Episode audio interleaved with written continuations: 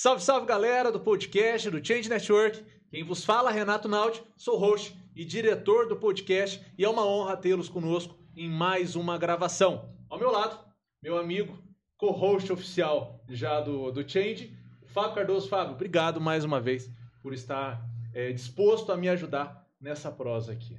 Obrigado, Renato. Fiel escudeiro, né? Fiel Mais escudeiro, pois é. Conte sempre comigo, meu amigo. Obrigado. É...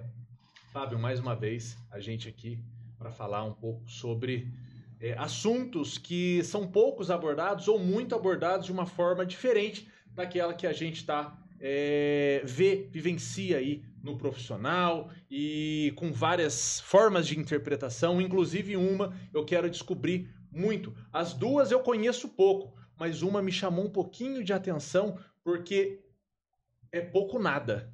Sim. Mal ouvi falar e espero uhum. conseguir entregar para vocês aqui muito conhecimento, porque é o que eu quero adquirir hoje. Porque eu vou conversar com um advogado, tecnólogo em RH, já há algumas décadas já de profissão, e a outra é uma psicanalista especialista em gestão e constelação familiar. É o meu amigo Gerson e minha amiga Marisa. Muito obrigado por é, dedicarem esse tempinho hoje aqui para vir falar com a gente sobre esses assuntos que eu pouco naveguei. Muito obrigado a vocês dois. Na verdade, Renato, muito obrigado pelo convite. É um prazer estar com você aqui, né? estar com o Fábio e dividir é, essa mesa com a Marisa também.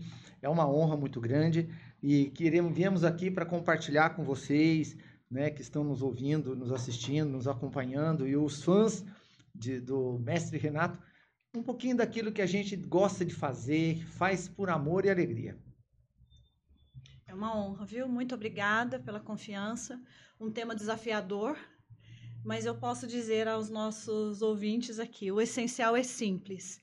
E os últimos anos têm me incentivado muito a cuidar do que é simples na vida principalmente em gestão de pessoas. Né? Nós, como por essência, já somos complexos. E se pudermos navegar na simplicidade, eu acho que ajuda um pouquinho mais, não é, Renato? É Muito obrigada, uma alegria. Obrigada, Gerson, pela confiança. Obrigada, Fábio. Muito obrigada mesmo, viu? É uma alegria é. estar aqui com vocês. Honra toda minha, alegria toda minha. Eu estou ansiosíssimo porque realmente neurosemântica e constelação familiar são assuntos que é, não só não naveguei, como pouco estudei. Então, é, se você está aqui acompanhando e perguntando o que, que, é isso, que tema é esse, para e fica aqui. Assista comigo porque é, eu quero entregar justamente essa pergunta, e essa vai ser a primeira pergunta que eu vou fazer. Mas antes de fazê-la, eu gostaria de chamar a atenção para você que está nos assistindo, que pare um minutinho agora e se inscreva no canal se inscreve aqui no canal, compartilha esse conteúdo e deixe seus comentários, porque são a partir dos comentários que a gente consegue entregar cada vez conteúdos mais assertivos de acordo com a necessidade de cada um de vocês, tá bom? Mas vamos lá. Conforme prometido, eu quero entender um pouquinho e de uma forma mais sucinta o que é neurosemântica. Olha, Renato, é uma coisa bem simples até. Nós fazemos isso todos os dias, né? Só que a gente não presta atenção. Ah, toda vez que nós criamos, vemos uma coisa, nós criamos um significado para aquilo. E o significado é a semântica. E o nosso comportamento, ele vai ser é, guiado, vai ser correspondido a, a esse significado dentro de nós. Então, é, eu recebo a informação, meu cérebro processa a informação, ele cria um significado e ele emite uma reação para o meu corpo, né? um comando para o meu corpo. Por isso, neuro, que é a parte fisiológica, neurológica, é que vão é, manifestar esses, essa manifestação do significado. Por exemplo, nós peguemos a pessoa que tem medo, por exemplo, de lagartixa. Né? Quando ela olha uma lagartixa, ela tem um significado que aquilo é nojento, é perigoso, é chato para ela, então ela é, vai emitir uma, uma resposta fisiológica de fugir ou de é, tentar ficar paralisada para não enfrentar aquele risco. Então, essa situação do significado dela controla a parte fisiológica dela. Então, nós somos controlados pelos nossos significados. Por exemplo, um detalhezinho interessante: você não se relaciona com seu pai ou com a sua mãe. Você se relaciona com o significado que você deu a eles, a interpretação que você deu a eles. Então, a mesma coisa, nós que advogamos, né, nós, nós não nos relacionamos muitas vezes com o juiz, mas com o significado que ele tem na nossa cabeça. Se ele tiver um significado horroroso, a nossa relação de, com ele vai ser extremamente é, comprometida. Nós vamos manter distância, não, não vamos ter um respeito à toga que ele está usando, porque a minha relação com aquela pessoa é de baixo significado. Porém, se eu tenho uma grande significado, um grande significado sobre aquela pessoa, a, eu tenho admiração, eu vou querer é, me aproximar, vou, vou, interagir de uma forma diferente. Então, a neurosemântica ela veio é, rastreando, entendendo como nós processamos essas, é, essas informações no nosso cérebro, como isso afeta a nossa fisiologia e como nós podemos mudar essas, esses comportamentos né, quando nós estamos no dia a dia. Não sei se Incrível. Bacana. Nossa, incrível. incrível. É, você tem medo de lagartixa, não tem, Fábio? Tem medo de barata. Barata. Então, talvez o meu significado para barata é que ela, que ela vai crescer, vai. É, eu não usei a barata coisa... porque eu sabia já que ele tinha. Mas olha, quer ver? Estou brincando, eu não posso tenho, fazer não. um exercício? Ah, você tem medo de Acho barata? Que tem. Não, já tinha. vermelho. Já tem... Ah, agora, imagine se você fosse é, é, contratado para ser produtor de barata para vender para comercial de televisão. Aí mudou o significado da barata para mim. Significado. Mas eu tenho, entendi. Eu tenho medo de peguei, altura. Peguei. E uma vez eu vi uma situação, é, o Gerson pode até explicar para gente, da pessoa passando por uma, talvez uma faixa estreita no chão e essa mesma faixa numa altura aí significante. Aí você, o quanto que muda, né? Você uhum. passando pelo mesmo trajeto só o fato de estar. Tá... Ah, pega aquele exemplo daquela ponte lá na China, que é uma ponte de vidro, vidro né? Aquele patamar. Né? O, assim, quanto, o quanto as pessoas são, pro, são é, tomadas por aquele momento. Quanto mais né? você presta atenção na profundidade, você fica impactado. Agora, imagine se você colocar um desenho, uma fotografia daquela ponte, é, do, do fundo daquela ponte no chão e subir em cima dela. Você vai startar as mesmas sensações que se você estivesse nela. Porque o teu cérebro, ele não processa a diferença da realidade e da fantasia, do que você imagina. Tanto que um sonho, com barata, com lagartixa, qualquer outra coisa, tem o mesmo efeito de que se você estivesse vendo a situação no real. Né? Puxa vida. E, e ô Gerson, eu pensei aqui, assim, é, como que você trabalha e você trabalha isso nas pessoas? É, como é que como é que é? Sim, na verdade, eu uso a neurosemântica como uma metodologia para poder apoiar tanto o meu trabalho de treinador e como coaching, né? Ah, então, por exemplo, é, dentro da neurosemântica, nós temos uma questão que você estuda também metas, metaprogramas, que são programas que governam as pessoas no interior. Né? Por exemplo, os advogados têm a tendência de ter um metaprograma focado no problema. Sim, né? Então, ele olha, e, e, mesmo que ele não tenha, ele desenvolve essa habilidade. Um Toda vez que ele vai ler um contrato, ele pensa milhões de problemas para evitar. Né? Já um artista, ele tem um metaprograma é, de é, multiplicidade, de criação. Né? Então, de conjunção, de juntar as coisas. Então, ele junta é, é, madeira com ferro, com barro, com gesso, com vidro para construir uma obra de arte. Né? Então, ele é, são metaprogramas. Então, é, por exemplo, eu tenho um metaprograma de opção. Então, quando você traz para mim uma ideia, eu vou, eu acolho a sua ideia e vem e começa a disparar na minha mente uma enxurrada de sugestões. Né? Então, eu tenho. Isso é natural em mim. É. Só que quando você vem para tomar uma decisão e eu disparo as minhas sugestões, isso cria um conflito com você, porque eu não estou te ajudando a tomar decisão, eu estou criando outras opções. Aí, eu, por saber disso, se você fala, Gerson, você não está me ajudando, eu não estou precisando novas ideias, eu preciso escolher entre as que eu já tenho ou essas aqui. Aí eu tenho que desligar um pouco meu metaprograma de opções e fazer um metaprograma de decisão, né? É, e, e, escolher o que, que eu, se é o exemplo A, B ou C. Então, são questões que é muito comum. E hoje eu já não tenho mais dificuldade de lidar com isso. Entendi. Mas antes, quando alguém dizia, pô, você não está me ajudando, eu, eu não sabia por quê. E, e como que eu não estou ajudando se eu estou te ouvindo? Mas eu estou precisando tomar uma decisão e você está me dando sugestão. Eu não preciso de sugestão. Né?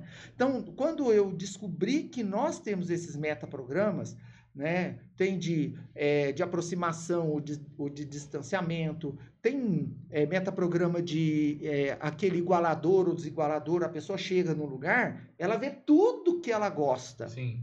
Ou ela chega no lugar, ela vê tudo que dá errado. Ah, não gostei. Olha, é- essa, essa, eu gosto de uma cor é, padrão. Essa, esse, esse padrão da cor aqui, ele altera. Então, tem como se tivesse mancha. Aham. né? Então, ele vai ver quantas manchas tem na parede ao passo de, de, de olhar a- o conjunto. Então, há a possibilidade de nós buscarmos a flexibilidade. Né? Que é como se o metaprograma, eu tenho dois polos no mesmo metaprograma. Um dele é opção e o outro é decisão. Então, eu posso de, vou continuar operando no metaprograma de opções, mas eu posso buscar flexibilidade. E eu uso isso para comunicação, né? para interação das pessoas, para apoiar as pessoas né? na tomada de decisão, na, na, na- numa questão de, de escolhas, e uso a neurosemântica porque eu sei que isso afeta a fisiologia dela, afeta o, a forma como ela processa as coisas e ela constrói isso dentro eh, da mente dela. E se eu entendo essa semântica, por exemplo, que você disse, igual o, o exemplo do Fábio, a linha, é, se eu entendo o significado que tem em cada situação, eu com certeza consigo performar mais. Não só performo mais, como eu estabeleço uma conexão com ele muito mais é, respeitosa. Eu crio um rapport muito mais rápido. Porque se eu percebo que esse é um problema que ele não lida bem, e eu quero provocá-lo, eu, é, eu, eu posso ficar cutucando. Só que uma hora o Fábio pode não interpretar isso como uma brincadeira Aham. né? E sim como uma provocação, Sim. uma, uma situação desagradável. E aí ele começa a se afastar de mim. E ele não vai dar credibilidade ao que eu faço. Esse metaprograma, Gerson, ele, tá, ele rege, pelo que eu estou entendendo, ele rege o seu comportamento na maior parte do tempo. Sim. E quando a pessoa não tem a consciência que ela está sendo regida por esse metaprograma, ela acha que aquela verdade que ela está vivendo é a mesma que o outro está vivendo, é alguma coisa assim? É, porque na verdade, uma vez eu ouvi uma expressão que eu achei interessante, assim, existem três verdades. A sua verdade, a minha verdade e a verdade verdadeira. O famoso desenho 6 e 9, né? É. Não tá? Exatamente. O que que acontece? Eu recebo as informações e eu dou a minha interpretação. Quando eu é, entro numa situação em que não interajo com você de forma respeitosa, é, eu acabo criando bloqueios de relacionamento e Uhum. principalmente na questão da comunicação. E ao perceber que eu estou agindo dessa forma, ao tomar consciência, eu posso escolher, porque a responsabilidade da comunicação é do comunicador. Então, se eu não quero despertar isso em você, a responsabilidade é minha. É claro que você tem que usar a sua zona de poder para verificar até onde o Gerson tem poder de apertar os botãozinhos do Fábio. Tá? Agora, se você tira de mim esse poder, e aí você também tira de. Como a mesma estratégia, quem tira o poder do bullying. Né? Ah, você comentou isso, né? O- A força do bullying tá com quem, né? Com quem recebe o bullying. Quem recebe. a pessoa que recebe o bullying. Porque se ela não, se ela começar a rir, cair na gargalhada, o, o- aquele que está fazendo bullying não vai se sentir bem colocando o outro no pedestal, porque a ideia dele, ele não consegue crescer, ele quer diminuir o outro. A audiência vai achar graça, mas vai dar corda para quem recebe bullying, né? Vai dar crédito para ele. E a pessoa que faz o bullying não vai, não vai se sentir mais. O Ela se ofensor torna-se o ofendido. Ele vai se sentir muito, ele vai se sentir menor Entendi. que o outro. Entendi. Tem alguma relação com o estoicismo? Será? Porque tem aquele estudo do estoicismo, né? De você se blindar tudo que acontece de fora. Talvez essa força que o Jess colocou, né? De quem está sendo oprimido ali no bullying tá com, com a força. Sim. Interessante. É, a questão do bullying é muito interessante você mencionar, né? Porque É, a maior parte das crianças, eu não consigo imaginar que uma criança, numa, numa idade muito pequena, né, de 5 anos, saiba ainda dar nome. Ah, estou sendo vítima de bullying. Quem ensina isso para ela? Somos nós adultos. E se eu coloco um peso ali, ela já cria esse padrão, se eu estou entendendo certo, Gerson? Uhum. Ela criou lá naquele primeiro momento, eu como Excelente. psicanalista, eu vou fazer essa, esse lado, tá, Gerson? Me ajuda aqui. Mas aquela criança, ela já cria um print emocional importantíssimo que vai refletir na história dela de vida inteira. Então, eu entendi certo, a neurosemântica vai poder ajudar essa criança Totalmente. lá, lá adiante, É. para ela ressignificar isso, seria isso? Exatamente. Além dela, uma das coisas que ela faz é a ressignificação e a outra coisa é ela empoderar a zona de poder dela. Porque quanto maior e mais forte for a zona de poder dela, é, menos o outro vai conseguir te ofender. Então a semântica ela pega esses dois, é, é, esses dois pontos. O, o- pode pegar tanto a coisa boa quanto aquela coisa que a gente precisa tratar, o que precisa melhorar e o que precisa é, suprimir. Tudo é bom, não Tudo é é ruim. Porque, por exemplo, o medo que você tem de barata hoje é só um Não significado. é o Fábio que tem medo de barata. Ok. É o Renato. a coragem de ser imperfeito. Eu tenho também, Renato. Então, é, o que é bom, o que é ruim. Né? Aquilo que está te desempoderando hoje pode ser aquilo que te empodera mais tarde. Nós temos diversos artistas, principalmente negros americanos, que foram muito é, agredidos, ofendidos por conta de serem negros, por conta de serem americanos, por conta de serem pobres. Mas eles, por conta dessa luta que eles tiveram que é, empreender, né, eles acabaram usando isso para fortalecer e se tornar gran os grandes artistas que acabaram se tornando. E, e isso facilita porque a geração Nutella, aquela geração que está tudo pronto, que não sabe passar por dificuldade, quando ele enfrenta um primeiro é, percalço, né, ele desiste, ele, ele desmorona, ele não prossegue, então não vence. Agora, aquilo que está te incomodando hoje pode ser justamente o que vai te empoderar para alavancar a sua, os seus grandes feitos e, e posicionamento no mercado de trabalho, uma série de outras questões. Né? Entendi. É, é bem aquilo que eu acho que já conversei bastante com você sobre isso, né, Fábio? Aquele livro é, Como Descobrir os Seus Pontos Fortes, Pontos Descobrindo Fortes, Seus Pontos né? Fortes, não me lembro. É, deu que o meu ponto mais forte era a, é a competição. E, ora bolas, a minha mãe e minha avó viviam me dizendo, pô, não seja competitivo, para de ser competitivo, isso não é legal, vai só para se divertir. E, e, e, e- o livro veio dizer que não, que é o meu ponto forte e eu preciso trabalhar isso. Então, Sim, acho que vem de Mas trabalhar isso para te empoderar, não Sim. para você entrar em todas as situações e competir. Porque se você quisesse Isso, competir isso. tanto, você não montaria esse ambiente aqui, Uhum. você não nos chamaria. Sim. Porque vai que eu falo melhor que você. Uhum. né? Que, que o Fábio já é mais bonito, a gente não tem dúvida. Mas Esse você não chamaria. É, E, e- e sobre a, a- agora falando com a Marisa e sobre a- a- essa constelação familiar, porque eu muito escuto, mas pouco sei. Sim, O, o que é? Como funciona? Tá. Me conta um pouquinho. Eu sei que é, daria para escrever uma enciclopédia, parafraseando aí o Ernest Kissack, é, mas eu gostaria de saber de uma forma sucinta o que é. Tá bem. É, na verdade, o método de origem ele foi desenvolvido por um alemão que se chama Bert Hellinger.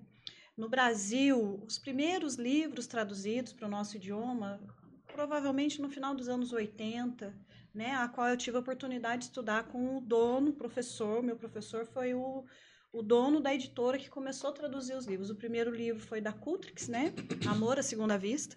E depois o meu professor ele fundou essa editora para montar, para traduzir os livros, né, do inglês para o português. E acontece que o nome constelação tem gerado. Por que, que eu estou contando isso, né? Porque o nome constelação para nós brasileiros que somos muito ecléticos, né? Aham. Então ele, ele anda gerando é, uma série de, de desdobramentos e traduções muito equivocadas a respeito do método. Constelação familiar, o nome constelação, ele não, a constelação ele veio do inglês, que em inglês se chama constellation. Ok. Só que a- o nome de origem do método que foi desenvolvido por Helling é família Nelfstellig, ou seja, reconfiguração familiar. reorganização da estrutura familiar. O que, que quer dizer? Isso é simples. Vamos imaginar, a gente estava falando aqui agora há pouco, né, de uma criança que sofre bullying, Uhum. ok? O que, que o Hellinger pegou no estudo? Né? Foram mais de 40 anos de estudos, ele tem, não sei, mais de, ele deixou um acervo, um legado aí de mais de 80 livros. Psicanalista como eu, fui fazer psicanálise, porque há 10 anos atrás, quando eu tive a oportunidade de conhecer esse método, eu falei, gente, ele era psicanalista. Como é- Eu não conseguia, né?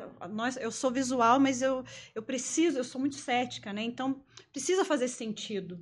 Então, eu fui procurar a base científica disso. Não existe uma base científica para constelação, é um método filosófico mesmo. né? E aí eu fui entender, fui fazer psicanálise com ele para entender como é que ele chegou naquelas nessas dinâmicas, no- nos princípios sistêmicos, né, que é o que nós é, consteladores falamos. E, e é muito interessante que ele atua justamente nas repetições familiares. Hum. Ele fez um estudo profundo por mais de 40 anos e ele observou coisas muito simples, tipo aquelas situações que se repetem de geração em geração. Já viram isso em Ah, algumas sim, famílias? Sim, sim, sim. Pai alcoólatra, filho alcoólatra. Aham. Alguém se suicida lá atrás, outro se suicida Sim. aqui. Vi várias e N situações aí, né? Não consigo nem mensurar aqui, né? E o bullying também é uma, é uma questão, né? É o bullying, a pessoa que é vítima de bullying é a pessoa que se vitimiza. Provavelmente a mãe ou o pai também se vitimiza, se sente injustiçado diante de alguma situação e aí não consegue se posicionar. Aquele peso que atua ali naquela, naquela criança ou naquela pessoa que se sente vitimada, muitas vezes é uma uma necessidade muito grande de, de fazer justiça. né? De fazer justiça de alguém aqui, ou o pai, ou alguém, alguém da família dela que sofreu alguma injustiça e ela não tolera. E nisso, sem perceber, ela con- condiciona aquela criança que está crescendo ali, que aquilo é errado, e não, né, não é da criança, é dele, ele precisa resolver. E Hellinger, ele entrou aí. Ele, ele, através do estudo profundo que ele fez, né, lá de nem, nem sei dizer tantos anos, Aham. né, mais de 40 anos que ele teve nativo, ele morreu com mais de 90 anos. Oh. Então, é, ele foi entendendo que essas dinâmicas tinham, tinham uma- um lugar de causa. E ele, observando que haviam repetições que passavam das famílias, ele identificou três princípios. Ah. Que é a origem, é, assim, a causa mais recorrente que se repete em todas as dinâmicas familiares. E esses três princípios, ele nos auxiliou e deixou um legado para nós, é, de nos orientarmos por esses princípios para auxiliar as famílias na solução das suas questões. E, e quais são esses O princípios? primeiro princípio é o lugar de pertença, Lugar de pertença. é o pertencimento. né? Para pertencer, nós fazemos tudo. Perfeito, perfeito, perfeito. Fazemos tudo. Então, eu estou aqui com vocês. Para eu pertencer a esse espaço que eu estou aqui, eu já mudei minha, pos- minha postura, Aham. né? Já estou me posicionando adequadamente aqui. Se eu não faço isso, sento aqui e estou dispersa, eu- vocês me incluem nesse grupo aqui? Sim ou não? Não. Se vocês não me incluem, se eu sou excluída, isso gera um efeito colateral aí aqui, certo? Perfeito, Uhum. claro. Ele foi descobrindo esses efeitos colaterais, esses sintomas, que também pode ser físico, e foi catalogando tudo isso. Entendi. né? E ele se valer, lançou mão do psicodrama de Levi Moreno. Então, esse é o método, é, esse é o primeiro princípio. Eu não vou entrar no Levi Moreno agora que eu vou causar. o segundo princípio é a ordem, né? Ordem. Ordem. E aí, quando eu, eu trabalho, né? Como eu trabalho nesse método há algum tempo, né, há mais de cinco anos que eu trabalho em grupo, eu- e eu, sou conservadora, eu copio fielmente o que eu aprendi na minha escola e que, o- do, que eu li nos livros. Eu não invento roda, Aham. né, não me sinto é, madura o suficiente, nem conhecedora, nem pesquisadora o suficiente para dizer, não, Helger, isso, você errou, aquilo, é isso Entendi. né? Eu não me sinto nesse direito, até mesmo porque nós estamos lidando com vidas, com famílias, com histórias importantes, e cada, cada família tem o seu sagrado, Perfeito. e nesse sagrado ninguém tem o direito de interferir, nem eu, como terapeuta, interfiro. Legal. Esse é o meu, meu lugar de atuação como psicoterapeuta, ele tem um limite, né? E, na, e, na- e a gente trabalhando nessa área, a gente aprende isso. Então, o segundo princípio é a ordem. Como é que funciona a ordem, né, gente? É simples. Nós aqui, vocês têm filhos? Sim. Tem filhos? Não. Sim. Já, né? Mas você é filho. Sou filho. Independente de eu ter filhos ou não, Tem pets? Não, também. Não tem pets também? independente de ter filhos ou não, eu sou filha. Também sou filha. Nessa ordem natural de vida, quem vem primeiro? Meus pais. Os pais, né? O que está acontecendo nessa geração agora? O que, que a gente está assistindo dia após dia? O que está acontecendo com os filhos desse tempo? Pais garçons. O que, que acontece na geração Inversão, alfa? Né? Nós estamos na geração alfa, onde os pais querem ser muito amigos dos filhos. E eles não estão colocando essas crianças é, diante de situações, permitindo que elas cresçam É, isso é muito diante de louco. situações apertadas de vida. Então, aliviando demais para os filhos, ai, porque eu sofri com meu pai. Não!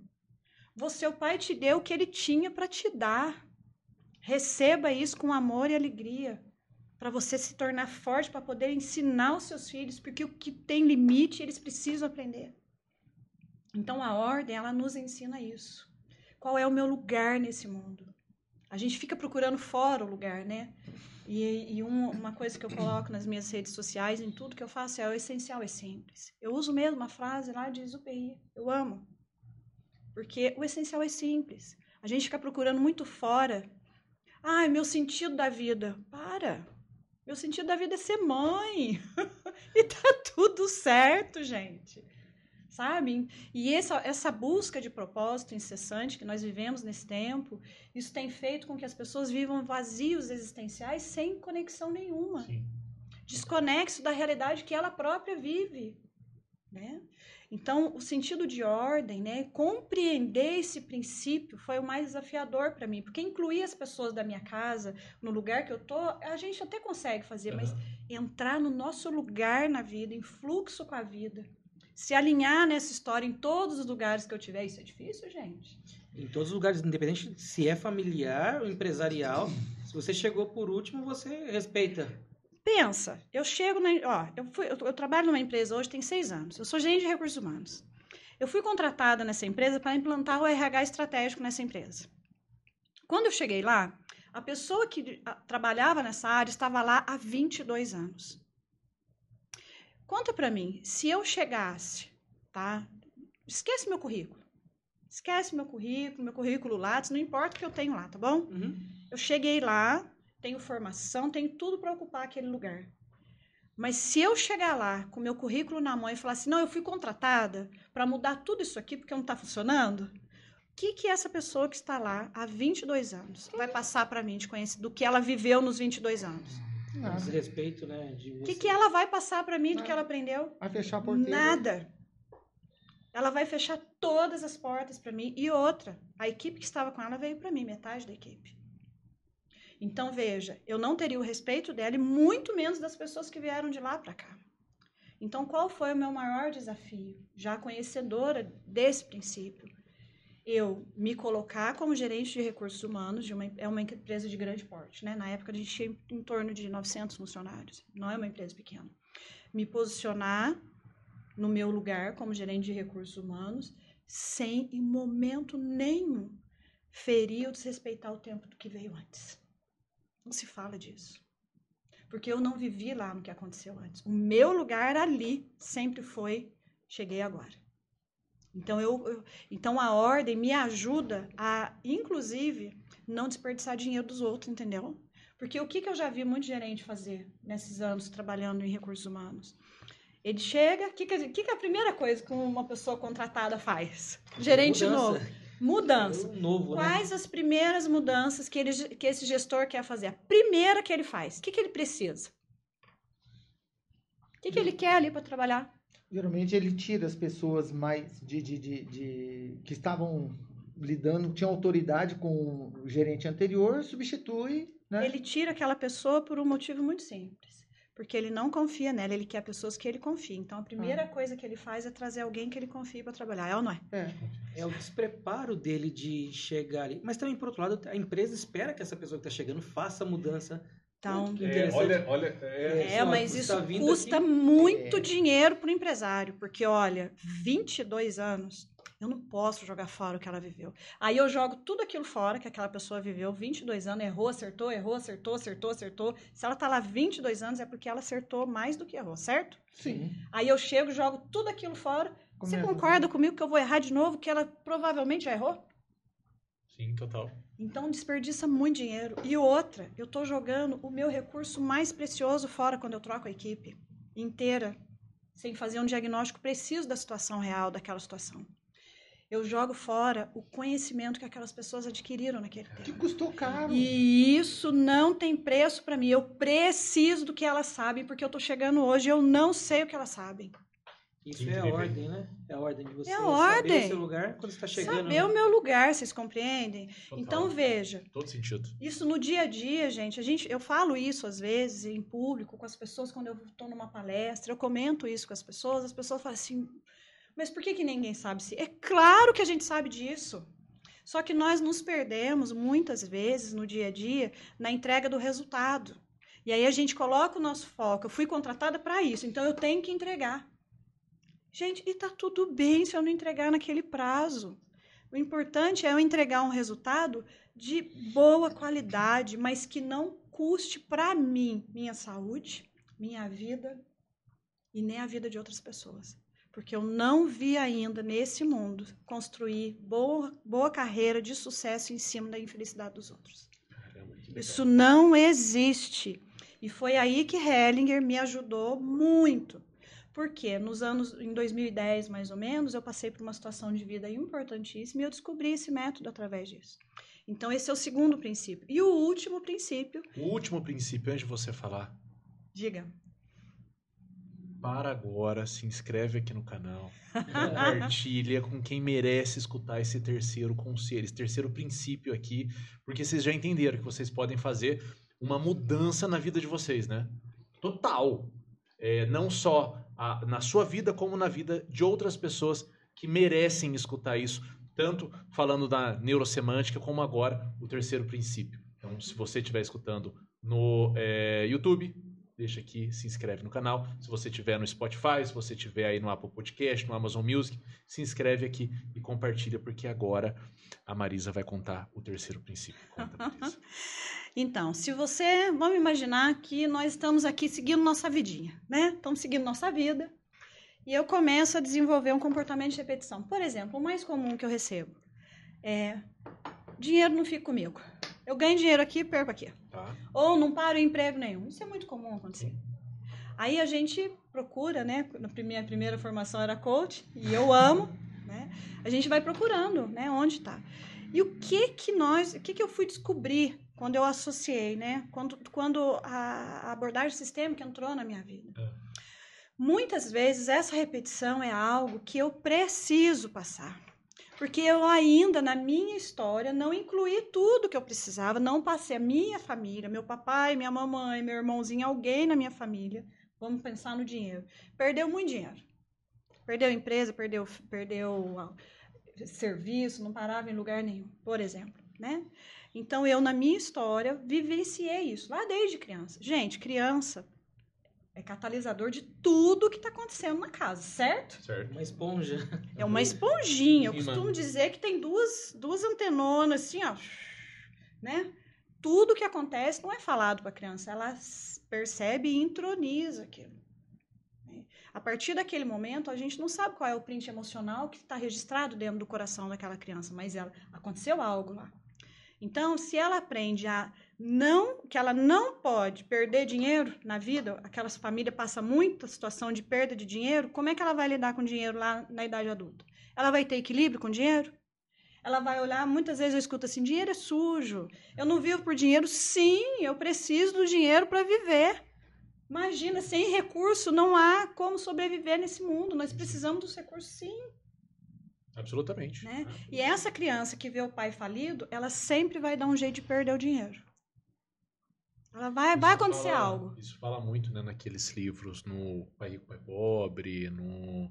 é, tem um livro também que eu gosto muito que chama Segredos da Mente Milionária, eles falam muito sobre É. isso. E, e- e veja que é, é engraçado, né, sem fazer menção a nada e nenhuma crítica também, por Uhum. favor, gente, esse não é o objetivo, é, mas nós, eu fui doutrinado até por conta de religião, de que dinheiro é, É sujo. é sujo, que, de que é, com dinheiro, quem tem dinheiro não pode ir pro céu. Então, é assim, a gente é, a gente é doutrinado Sim. assim, e se a gente não tem essa percepção de que foi criada essa neurosemântica, de repente, é, a, a- gente esbarra em em cada, em cada tropeço aí a gente deixa escapar tudo. Por quê? Ora, bolas, a gente foi treinado a não ter. E, e, e a não receber quando, quando tem. Né? Nós estávamos até comentando um pouquinho antes de começar. É, quando a gente começa a não querer receber, não querer reconhecer aquilo, por exemplo, dinheiro que eu recebi, a herança, ou eu não recebo carinho, respeito, a consideração, eu tento é, é, refutar aquilo. Ao refutar, eu não nunca vou me posicionar da forma como eu deveria. Porque, por exemplo, no caso que a Marisa está colocando, imagine uma criança que a família inteira foi rejeitada e agora ela é convidada a, a estrelar uma novela das oito no canal top de televisão. Ela não vai aceitar. Né? Ou então, quando alguém dá um pouquinho de atenção e carinho para ela, ela, ela vai ela se. Rejeita. Não, ou ela rejeita ou ela se submete. A pessoa é dona dela. É, pode abusar, explorar, fazer Exatamente. qualquer coisa, manipular. Não é assim? Exatamente isso que acontece. Esse último princípio, qual é o nome mesmo? Você falou? Vou chegar nele. Ah, não falou ainda? Tá explicando ainda. Sabe por que ela tá explicando ainda, Gerson? Porque você tá assistindo e não se inscreveu ainda. Então foi combinado. Ó, até a televisão mandou aqui. Pronto, tô voltando. Por quê? Porque você tá dando tempo para você aí se, ins pra se inscrever no canal e compartilhar. Aí. Pronto, Marisa. Então pode imagina essa criança que dia após dia nasceu, foi exposta a esse mundo aqui, o HD zerado, e ela foi aprendendo desde muito pequeno, foi vendo o pai fracassando, perdendo dinheiro, fracassando, perdendo dinheiro. Claro, né, que em algum momento da vida ela pode ter dois caminhos, né? Em algum momento ou ela vai virar tudo isso e vai ganhar muito dinheiro e vai querer, mas sempre vai estar perdendo, ou ela vai repetir dia após dia o que aconteceu com o pai. Isso é muito comum, Sim, gente. É isso que acontece. Muito comum. Né? Então, é, como é que a gente faz? Né? O que, que, esse, o que, que Henniger deixou para a gente que é sensacional? Por que, que a gente repete muitas coisas que aconteceu aqui? Né? Quando eu falo aqui é papai e mamãe, tá? Uhum. Por que, que a gente repete? Porque a gente fala, nossa, nossa, meu pai é um grande homem, ele perdeu dinheiro. Ou porque a gente fala assim, meu pai foi horrível, perdeu tudo que ele ganhou. Ele não soube lidar com dinheiro. Por que, que eu perco? O que, que a gente faz quando, era, quando é criança? A gente elogia o pai que perde dinheiro ou a gente julga o pai que perde dinheiro? O julgamento, né? Julga. A gente faz assim, não quero isso. Quando eu falo assim, não quero, eu estou incluindo ou estou excluindo aquilo? Estou excluindo? Se eu estou excluindo, eu estou em ordem com esse pai? Não. Já cria o desequilíbrio já no Já ambiente. cria um desequilíbrio. E o terceiro princípio que ele descobriu é o equilíbrio. Ah, chamei equilíbrio. Esse é o terceiro princípio. Então, veja, se eu cresço nessa situação e eu aprendo, eu, eu tenho uma permissão interna para o meu pai ser um fracassado, eu dou uma permissão interna para o meu pai ser isso, porque isso não diminui ele como meu pai. Ele vai continuar sendo meu pai. No- ô, ô, ô, Marisa, deixa eu contar um segredo aqui. Nossa, ninguém pode ouvir, é segredo. Sessão terapia. Ninguém pode ouvir, eu vou contar. Eu acho que eu vou desligar só um pouquinho a câmera porque eu preciso falar um negócio. Renato, é simples, mas não é fácil. Nada fácil. É, olha que incrível. É, Você sabe que é, eu, eu- eu- você me. Pela primeira vez aqui, em todos esses é, episódios que nós já gravamos aqui, em toda essa jornada, é, foi a primeira vez que eu me vi mudo. É, porque eu tava, assim, escutando e, e tava, tava martelando aqui, Fábio. É, por quê? E o equilíbrio ela veio, ele veio para mostrar para mim por que que tá batendo tanto. É, eu cresci com uma imagem errada do meu pai. Meu pai faleceu, eu tinha sete anos de idade. E o meu tio, é, que ele foi um grande mentor para mim na minha vida aí de Irmão adolescência para ou irmão do do meu pai? É, olha, eu tô arrepiado Mais velho ou mais novo? de falar, de- de Mais arrepiar velho que seu pai ou mais, mais novo? velho. É, e ele. É, puxa vida, ele foi realmente meu mentor. Ele, ele criou o profissional que eu sou hoje. É, teve muito tropeço, mas é, eu adquiri muito conhecimento com ele. Inclusive, eu acho que eu sou advogado por conta dele, apesar dele não ser advogado, mas por conta dessa visão que ele tem sistemática de problemas. É, e ele me passou um grande problema, um grande fardo. Por quê? Quando eu comecei, meu tio ele tinha um problema com bebida. E quando eu comecei a criticá-lo por conta da bebida, E aí, já entrando na fase adulta, eu já tinha uma outra linguagem, eu já não estava concordando com ele bebendo daquela forma, e eu comecei a criticá-lo. É, ele começou a devolver para mim, não, mas seu pai era igualzinho. Seu pai era igualzinho, seu pai era assim, seu pai. E soltava. E eu tinha uma visão toda errada do meu pai. Eu falei assim, puta, meu pai era um bêbado. Porque era essa visão que o meu tio passava para mim, porque no final do dia era assim que ele estava. Então, apesar dele ser um grande homem, aquela falha de conduta dele fazia toda a diferença no final do meu dia. É... E eu cresci com essa visão do meu pai. Há um ano e meio, dois anos atrás, é, eu estava na casa de um amigo, inclusive Felipe Zangrande, a gente estava falando de Zangrande agora há pouco, né, uhum. por conta da, das famílias aqui de Guará. É, e eu me deparei com o pai dele e falei assim: Eu acho que o senhor deve conhecer o meu avô. Quem é seu avô? Deu o Valdir Naldi, seu Didi, da máquina de arroz. Eu falei: Não, mas peraí, você é filho de quem? Deu do Renato. Ele começou a chorar. E chorou, e chorou, e eu, meu Deus, o que, que, que, que aconteceu? O que, que meu pai fez para esse homem? Alguma coisa ele fez. Aí ele falou assim: toda vez que eu passo ali na Dutra, em tal quilômetro, eu reza um Pai Nosso pro seu pai. Puxa, seu Uau. pai era incrível. E começou a tecer elogios e me emocionei. E eu sentindo aquilo. E ressignificou.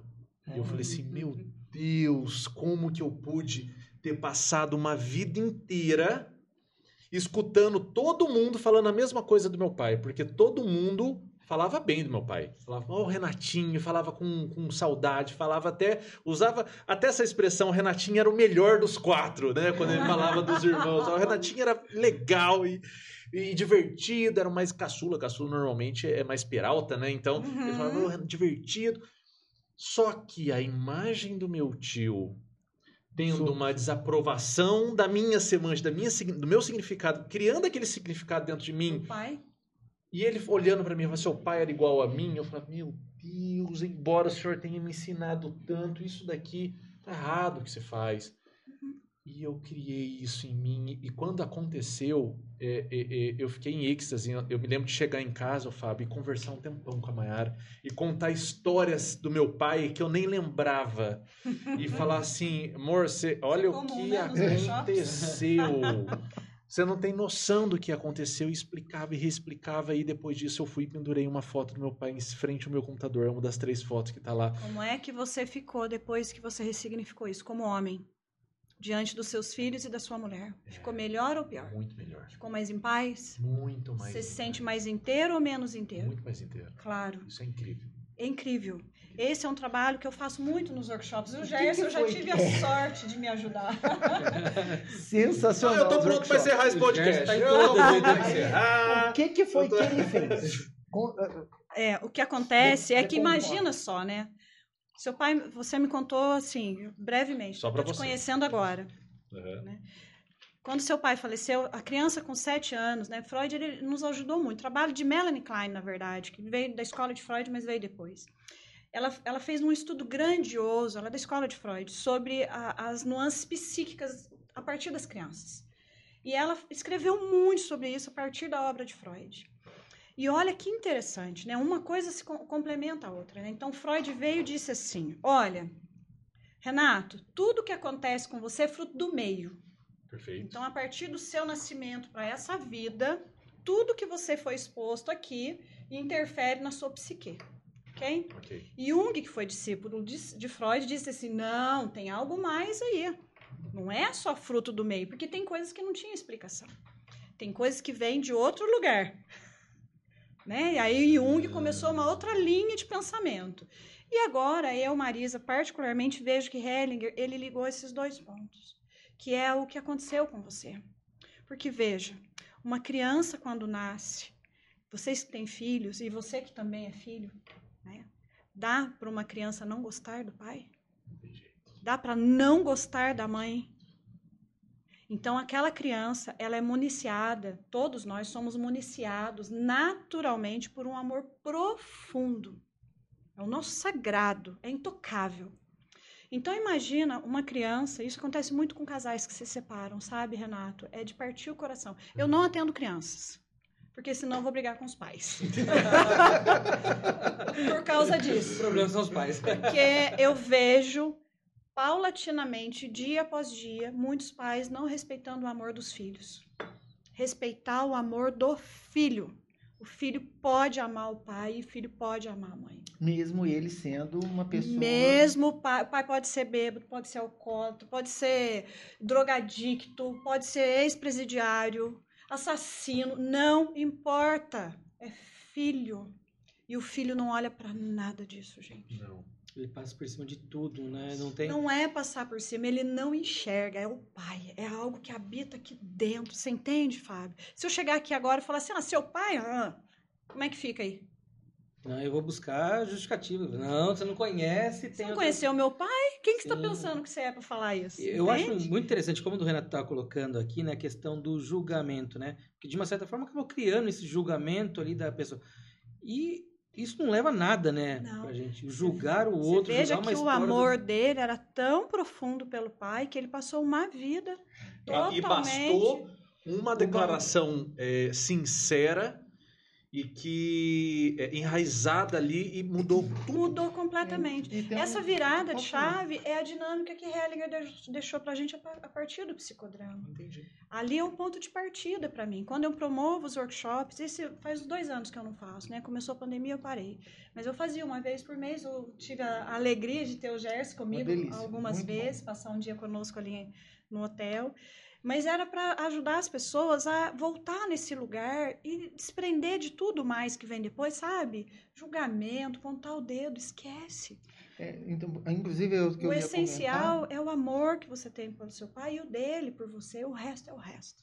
comentar, o, o- é, o tamanho da dor que isso deve gerar, né? O quanto de energia a pessoa gastou. Talvez você até lidou bem com isso, mas quanto durante, antes dessa, dessas engrenagens se encaixarem novamente, quanta dor, quanto conflito gerou, Sim. né? E a hora que a Marisa estava falando, eu me lembrei de um princípio, de um pressuposto da neurosemântica, que é separar comportamento de identidade. A- o pai pode ser é, um, uma, uma, uma pessoa horrorosa em matéria de comportamento, ser agressivo, violento, assassino, mas para o filho, né, ele separa, ele ama aquela pessoa. Um- um- uma, eu costumo dar um exemplo de quem sabe muito separar comportamento de identidade é a mãe de bandido, que vai visitar o Sim. filho na porta da cadeia. No fundo, Imagina. no fundo, o filho, depois que matou, roubou bancos, matou alguém, no fundo, no fundo, ele é boa gente. É. Então, quando a gente aprende a separar comportamento de identidade, e eu participando de um workshop com a Marisa, eu consegui separar as coisas que eu não gostava do comportamento do meu pai, que era um homem exemplar, um homem assim muito reconhecido na sociedade que a gente fazia parte, é, mas eu tecnicamente não gostava daquele comportamento dele. Quando eu separei comportamento e identidade, cara, é, eu, eu pude perceber que havia uma. Quando eu fui, ia passar na frente da rua do meu pai, parece que tinha um imã me puxando para lá. Em outras ocasiões, eu tinha um contra-imã que me impulsionava a fugir daquilo. E era tão. uma sensação tão desagradável que eu, é como se eu quisesse refutar aquela situação. E não tem como eu refutar metade de mim, metade dos meus cromossomos, eu devo ao meu pai. Né? Como é que eu vou lidar com isso? né? Imagine isso, né, dentro da gente, né? A gente acha que a no- nossa que neurônio é só no cérebro.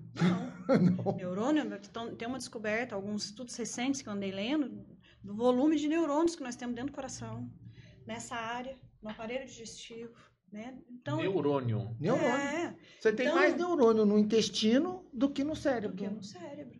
Caramba. Para processar a dopamina. Se você é, é, a serotonina, ela é processada no final do, do intestino, ela capta e processa. Puxa vida. Então, Renato, E a gente tá- acha que o sentimento de amor que libera todos esses hormônios, serotonina, endorfina, dopamina, tudo aí que a gente precisa Aham. para ficar bem, a gente fica retendo isso quando não reconhece que esse homem pode ser quem ele for, mas ele ainda é meu pai e eu posso amá-lo. É liberar isso internamente, ressignificar as nossas relações com as pessoas mais importantes da nossa vida, é liberar-se para viver em paz, viver mais inteiro. Não falta nada. Compreendeu? E quando tem essa relação, Marisa, que é é interessante entrar no âmbito familiar, porque você consegue justificar por algumas coisas, pelo Uhum. amor, pelo afeto, pela origem. tudo. Quando a gente vai para o ambiente empresarial, você tem, às vezes, muitas pessoas que estão numa atividade por falta de opção, e aí ele acaba chegando num ambiente que não tem o equilíbrio, não tem ah, o posicionamento, ou existe é tudo preparado para ter o desequilíbrio. Qual que é o Uhum. impacto que ah, a, a constelação percebe isso no ambiente empresarial? Porque você tem um ambiente empresarial que às vezes é regido por uma empresa familiar, né? Uhum. Então você acaba tendo núcleos distintos dentro da mesma Exatamente. organização. Traz a questão da- da- do pessoal familiar para dentro da organização familiar, não traz? Claro que traz, porque veja, eu, eu sou eu sou de RH tem mais de 30 anos, né, gente? Não vou contar a minha idade. Não pergunte. Nossa, eu já- Não vou contar. Aqui, aqui no podcast Na eu já desisti de fazer conta. Na época Não faça essa conta. pessoal. Tinha um cara lá da porta do lado que era o guarda-livros. Já começou. Como é que você sabia disso? Ah, eu ouvi falar. Então, é, vamos pensar, né? É, Obrigado, Jair. onde eu não tomo muito inicia? café, não, mas Essa pessoa que veio trabalhar lá an- antes, né? Lá nos anos 80, as empresas eram vi eu entrava para trabalhar em qualquer lugar por que razão? O que, que eu queria? O que, que o profissional do- dos anos 90, vamos atualizar um pouquinho mais, 90, 2000, isso ainda é muito quente no nosso país. O que, que o profissional vinha buscar no mercado de trabalho desse tempo? Estabilidade. Primeiro, tá? Estabilidade. Então, eu tenho um amigo querido que me, ajud- me fez uma palestra uns anos atrás. Ele escreveu um livro que se chama Geração Y. É muito bacana esse livro, que ele explica, me ajudou a entender isso que eu vou explicar para vocês. Eu sugiro, que ajuda a gente a, a conviver melhor no ambiente empresarial, sabe? Com, com as pessoas, entender o, o momento profissional que nós vivemos. Né? Ele não tem nada a ver com profissões, mas ele ensinou muito. Então, imagine esse profissional que vem porque ele precisa. Isso era comum para eles. As pessoas não se preocupavam em realização interna, realização profissional, realização de propósito de vida. Isso não se falava naquele tempo. As pessoas iam trabalhar porque precisavam de estabilidade. Vestir a camisa e tempo de casa, né?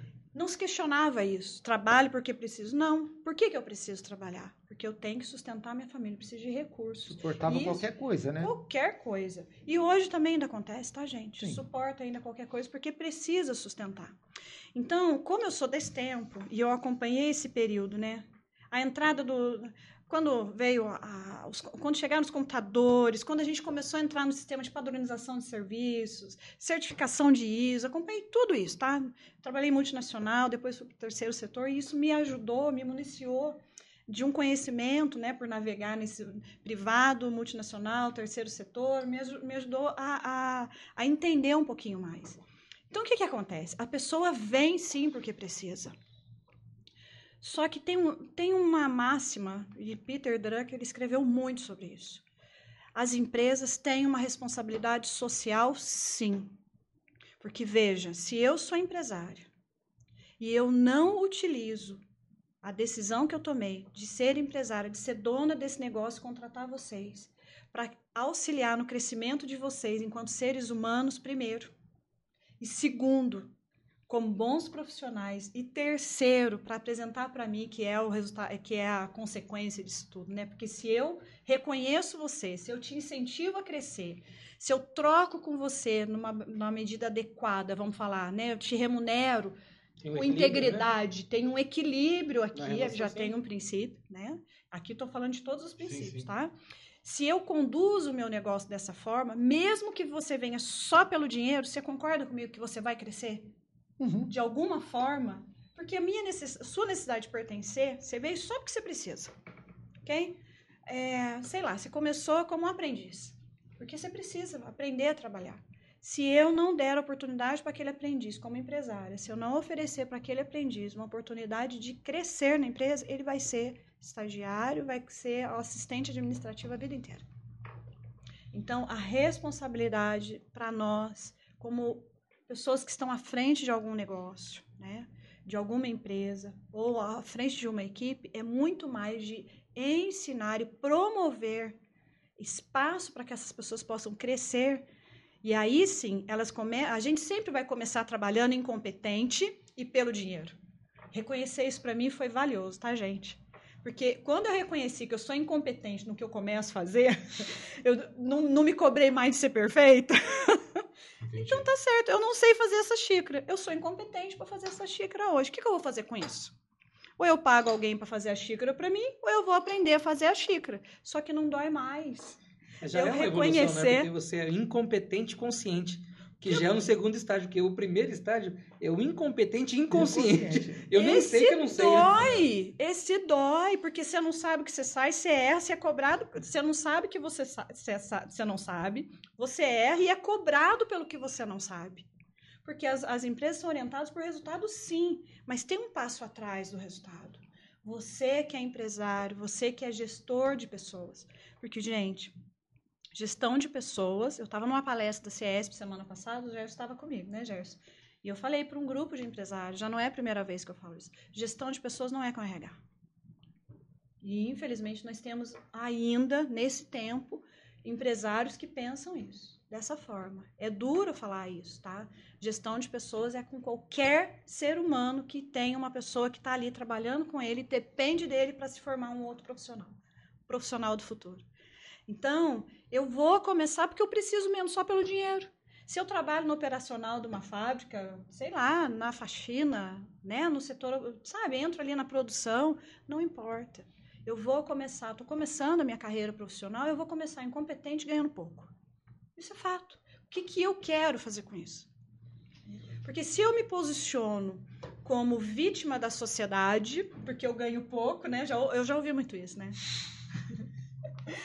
Eu sou vítima aqui, o patrão ganha um dinheirão e eu fico aqui varrendo o chão. Aham. E aí eu pergunto assim, então, o que, que você vai fazer com isso? Que Você tá quer pensando? chegar lá, faz a sua parte. Porque para chegar lá, não é, não cai do céu.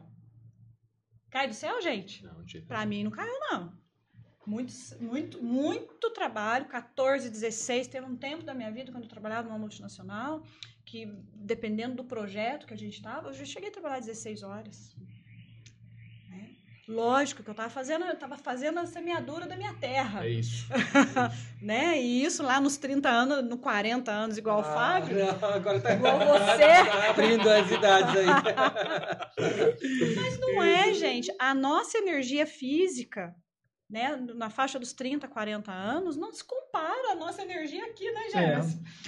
A Mas cabeça a vai. né? Talvez aqui a gente tá usando muito mais força, né, Renato? Mas a É, sabedoria É, vai mas tem uma, uma brincadeira Mas que tem fala a ver assim, com né? o tempo de Sim. vocês. É necessário. É um É tempo de é. força. É um tempo que vocês precisam de força e determinação, sim. É uma brincadeira que se faz, né? É, o homem, para ser completo, ele precisa de saúde, dinheiro e tempo. Só que quando ele é criança, ele tem tempo, Tempo e saúde, saúde, mas não né? tem, Tem dinheiro. quando ele é adulto, ele tem é, dinheiro e saúde, mas não tem tempo. E quando ele tá mais velho, ele tem dinheiro e tempo. Só que Não tem mais saúde. saúde. Aí ele gasta todo o dinheiro lascou, rapaz. Pra poder Gente, ter o saúde. a Sensacional. saúde, é isso. Sensacional. E é isso. Às vezes nós não, não, não nos damos conta de que nós processamos as coisas dessa forma, né? Exato. E aí nós, por exemplo, pega o exemplo do que o, que o Renato trouxe lá em relação àquela, àquela má lembrança ou aquele processamento negativo que ele tinha em relação ao pai. Quando ele sentou com aquele senhor que começou a rel- eh, relatar e, e- e trouxe um outro olhar, né, ele acabou eh, eh, assim, construindo um novo significado e, e- e- e se divertindo com aquelas lembranças, com toda Uhum. Agora, uma das coisas que as pessoas não se dão conta é quando aquilo está sendo um problema, né? É, como você usa para identificar que, por exemplo, aquela relação que eu, eu estou com meu pai está sendo um problema, mesmo eu, eu colocando meu pai como o ser mais extraordinário, que ela pode supervalorizar a figura do pai e é, desqualificar o do pai, da mãe, né, e desqualificar outras pessoas. Como que ele identifica que a coisa está desequilibrada? Falando como, como praticante dessa abordagem, né? Hum. Eu vou pelos efeitos, pelos sintomas. Então, por exemplo, se eu tô com um problema com meu pai, eu vou repetir ou não o que está acontecendo lá atrás? O que, que vai acontecer comigo? Como é que vai ser a minha vida, a relação com as outras pessoas? Então, naturalmente, eu vou repetir. Então, pelos sintomas ou pelos efeitos colaterais, eu consigo identificar. Mas é preciso falar uma coisa muito importante aqui. Eu não estou falando de respeitar pai e mãe. Porque respeitar pai e mãe é o mínimo, Uhum. ok? Isso, isso é inerente a nós, enquanto filhos. Respeitar o meu pai e minha mãe. É Às vezes eu bíblico, posso ter inclusive. um comportamento externo de respeito, mas lá dentro. Mas internamente eu tô assim, filho da mãe. Como é que ele me fala um negócio assim? Ah lá, tá vendo? Ó, quando meu você pai não conhece, fez aquilo. quando você não teve contato com o pai e com a mãe, como Boa, que- é. Porque você não tem a referência, né, Renato? Assim, se você pegar uma situação como essa, Uma criança abandonada, o pai, o pai e a mãe Sim. morreram muito cedo. né? Eu- esse foi o meu maior desafio, até mesmo porque minha mãe foi dada em adoção muito cedo. Então eu vivi isso na minha casa. Hum. E o meu maior desafio foi entender esse lugar. Como assim que a minha mãe, que não conheceu, quando a minha mãe conheceu a mãe e o pai dela, que são os meus avós, eu já era grande, eu tenho essa lembrança. Hum. né? A missão de vida do meu pai foi ajudar minha mãe a encontrar os parentes dela. Foi bem bacana isso, Legal. sabe? E, e, e quando eu me deparei com esse método, eu falava assim, gente, como é que faz isso, né? Agora, uma coisa que é muito recorrente quando a, a criança não teve convivência com o pai é que ela cria uma ideia desse pai. Aconteceu aqui, ó. Uhum. Ela cria aquela imagem. E é mesmo que ela não tenha convivido. E isso acontece naturalmente, porque a nossa natureza é essa. Eu venho de um homem e de uma mulher. Uhum. Não Isso tem é como. fato. Isso é fato. né? A criança, mesmo uma criança que é criada só pela mãe, eu já tive alguma oportunidade de trabalhar com algumas pessoas que perdeu a mãe ou o pai no nascimento. A mãe no nascimento, que é uma referência um pouco mais é, Traumático? Traumática, né? Não ter a mãe, porque a, a criança é gerada dentro da mãe. Então, o vínculo, nosso vínculo com mãe é um pouco diferente do vínculo com pai. Eu, eu brinco o tempo todo que esse negócio de um cordão umbilical, o homem nenhum vai entender nunca. Não, né? É diferente o cordão Sim, umbilical claro. do homem com a Com mulher, né? Tem a castração, né?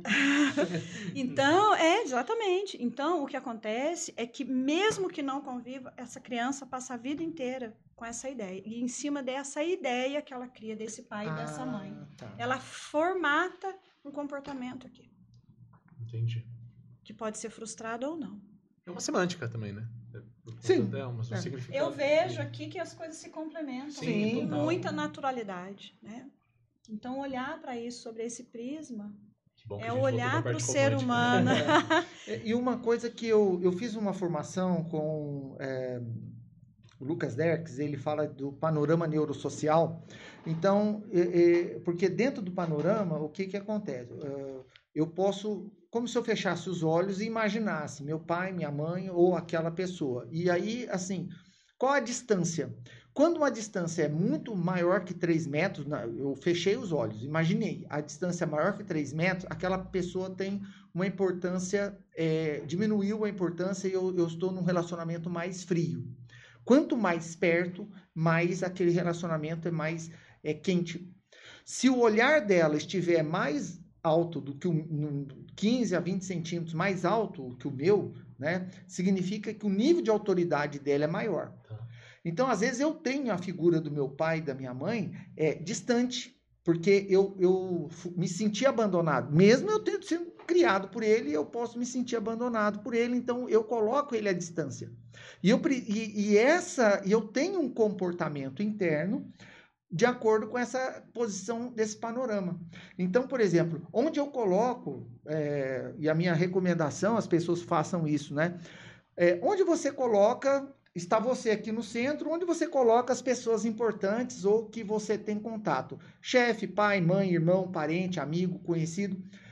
E observa qual a distância, qual a altura do olhar, né? qual a cor. Né? É, quando tem cor, quando é quase que transparente ou, ou numa cor é, neutra, fria, significa que a pessoa perdeu a relevância, né? Ou se ela está numa posição mais alta, ela tem um nível de autoridade sobre mim. Então, há uma necessidade de eu adequar esse distanciamento e essa altura do olhar. Quando eu adequo, e, e uma das critérios que a gente usa dentro do panorama é fazer esse rastreamento, porque aquilo é, de alguma forma é um sinônimo que existe uma situação mal resolvida naquela situação, naquela, na, naquele contexto, e eu me sinto mal. Então, eu lido mal com a autoridade, eu tenho uma figura do, do, de, de uma pessoa relevante é, numa posição distante, fria, mas ela precisava estar mais perto, né? Pode ser marido, pai, mãe, patrão. Então, ao rastrear isso, a gente consegue identificar onde é que está acontecendo o problema. E aí eu perguntei para Marisa, porque eu, eu tinha essa noção da é, esse é um indicador que a gente traz no panorama neurosocial. Mas na questão da constelação, é, eu conheço pouco e também como identificar que eu estou enfrentando um problema e eu preciso de apoio. Ou aquela é uma situação problema, tá? E eu preciso de apoio, porque eu não estou conseguindo resolver ela sozinho. Então eu vou buscar um apoio terapêutico, eu vou buscar um apoio de um, é, é, de um coach, eu vou buscar o apoio de um sacerdote para me ajudar a resolver aquilo. Né? E quando eu devo ir para uma terapia?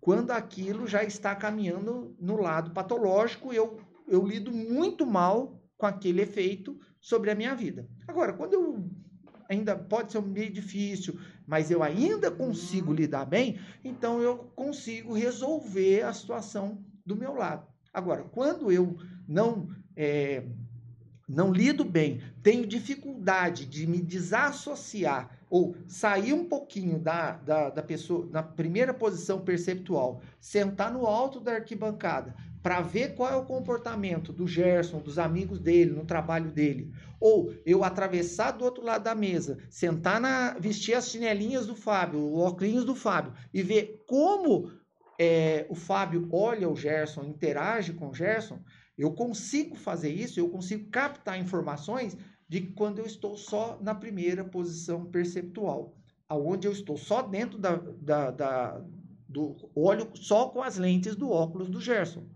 Então, eu tenho dificuldade de captar essas informações. Eu, na realidade, eu estou limitado para captar essas informações. Agora, quando eu consigo olhar de fora, eu consigo ver, nossa, olha o tom da, da voz que o Gerson está usando com o Fábio naquela situação. Não é, não é agradável. Olha a reação do Fábio. O Fábio não deve estar gostando, né? Então, eu tenho duas chances. Ou eu deliro que não está gostando, ou ele está amando, ou eu viro para ele e pergunto, Fábio, o é que você está achando a respeito? Como é que é o tom da minha voz soa para você? Né? Se eu tenho essa maturidade, essa força de ego, de perguntar e saber, não ouvir dele, não estou gostando, ok, e, e, lidar bem com isso, quer dizer que eu consigo resolver. Agora, quando eu não consigo resolver isso, eu vou, aí eu vou preciso ir lá para a clínica da doutora Marisa Canadas, antes da internação, e começar a fazer né, é, terapia. É, o grande desafio, eu, eu escuto, eu recebo muita pergunta, né? As, as, pessoas falam assim, ai, eu não tenho, no meu consultório eu não tenho placa, não, não anuncio meu trabalho, o Gerson me conhece há alguns anos, sabem disso, porque eu ainda trabalho numa empresa, né? Eu tenho a minha empresa, mas ainda trabalho numa empresa. Então eu limito duas pessoas por dia, o máximo que eu consigo atender. Então eu não divulgo e eu não tenho espaço em agenda. Né? Graças a Deus, fico feliz e agradeço. Só de um falando pro outro, entendeu? Mas o, o que, que eu escuto muito? As pessoas viram e falam assim, ai Marisa, nossa, eu acho que tal pessoa precisa de terapia. Você liga para ela? Acho que quem precisa é você. Né? Aí eu viro e falo assim, outro. não. Eu viro e falo assim, olha, é, pede para a pessoa me ligar. Pode passar meu contato para ela. Por que, que eu falo isso? Porque, veja, não dá para, do meu lugar, dizer que ele precisa. Não dá. Porque ele sabe a hora que é possível para ele suportar a realidade do que está acontecendo na vida dele. Às vezes a gente não está pronto para olhar algumas hum. realidades em nosso entorno, não é verdade? Vai mexer em algumas coisas que você não. Tá Se a pessoa não estiver pronta para receber, para ter clareza, eu tenho certeza, Renato, que mais de uma vez você ouviu alguém falar bem do seu pai. Sim. O tempo todo. Na verdade, como eu disse, é, todos falavam bem do meu pai. Mas o seu olhar para ele estava limitado a uma pessoa só. Exato. Talvez é a lente que eu já estava um sentimento. É. Na verdade, é porque tinha um sentimento, né? Exato. Só na hora que chegou o momento da sua vida, do, seu, do que está acontecendo no, no seu contexto, enquanto ser humano, que você se abriu para escutar aquele homem. Deve ter tido alguma, alguma nuance maior ali mas eu tenho certeza que foi naquele dia que você estava pronto para ouvir, não escutar. Aquele tem, dia você ouviu. Então um não dá. Que diz, né? Quando o discípulo está pronto, o mestre aparece, né? É. Exato. e, gente, e é, aparece. É bem nisso, né? E aparece. Tá pronto, vem a informação para. Quando eu a gente tava comecei- até conversando sobre isso um pouco antes, né, Fábio? Sobre é, a, a própria, o próprio trabalho de consultoria, né? A pessoa tem que estar preparada para receber. Sim. Se ela não estiver preparada para receber, receber a consultoria, ela não vai ver o resultado. É, na consultoria você tem um exemplo que você trabalha, né? Primeiro você chega como salvador. né? A pessoa vem, ah, você está chegando aqui, vai trabalhar, vai fazer isso e tal. E você é visto como salvador, a pessoa entrega tudo na sua mão, né? Nas suas mãos. E ela pega aquele conceito, tudo que ela tem, problemas de anos, e fala, não, você vai resolver. Só que nessa questão da ordem, você está chegando por último, né? Então, olha só como são as ciladas, né? Você está chegando ali, você vai fazer uma análise, respeitar todo o ambiente, a pessoa já quer saber quem que ela tem que dispensar, quem que ela tem que ficar, e ali ela quer orientação para uma decisão. Só que quando você é, aceita, né? Então, quando você ela está numa posição, você está numa posição de salvador, ela está numa posição de vítima, porque ela está ali pedindo ajuda e você é o salvador. E você aceita essa posição de vítima, porque ela entrou com base nas decisões que ela tomou, ela foi entrando nesse conceito de vítima. E depois ela vai passando e perde o, o equilíbrio vai para o extremo e ela começa a te perseguir. Porque ela depositou em você toda a esperança de resolver problemas de anos, meses, semanas, e você aceitou que, ela, que você seria o salvador, ela é a vítima, só que daí ela passa por um viés de perseguição.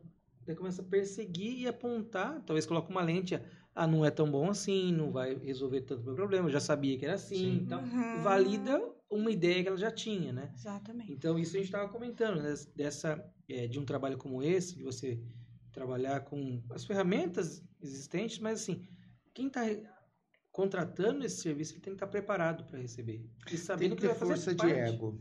É, eu, eu já comentei com você aquela história do quentinho da bosta. Eu contei para Marisa essa semana. Você conhece a história do quentinho da bosta? Sensacional.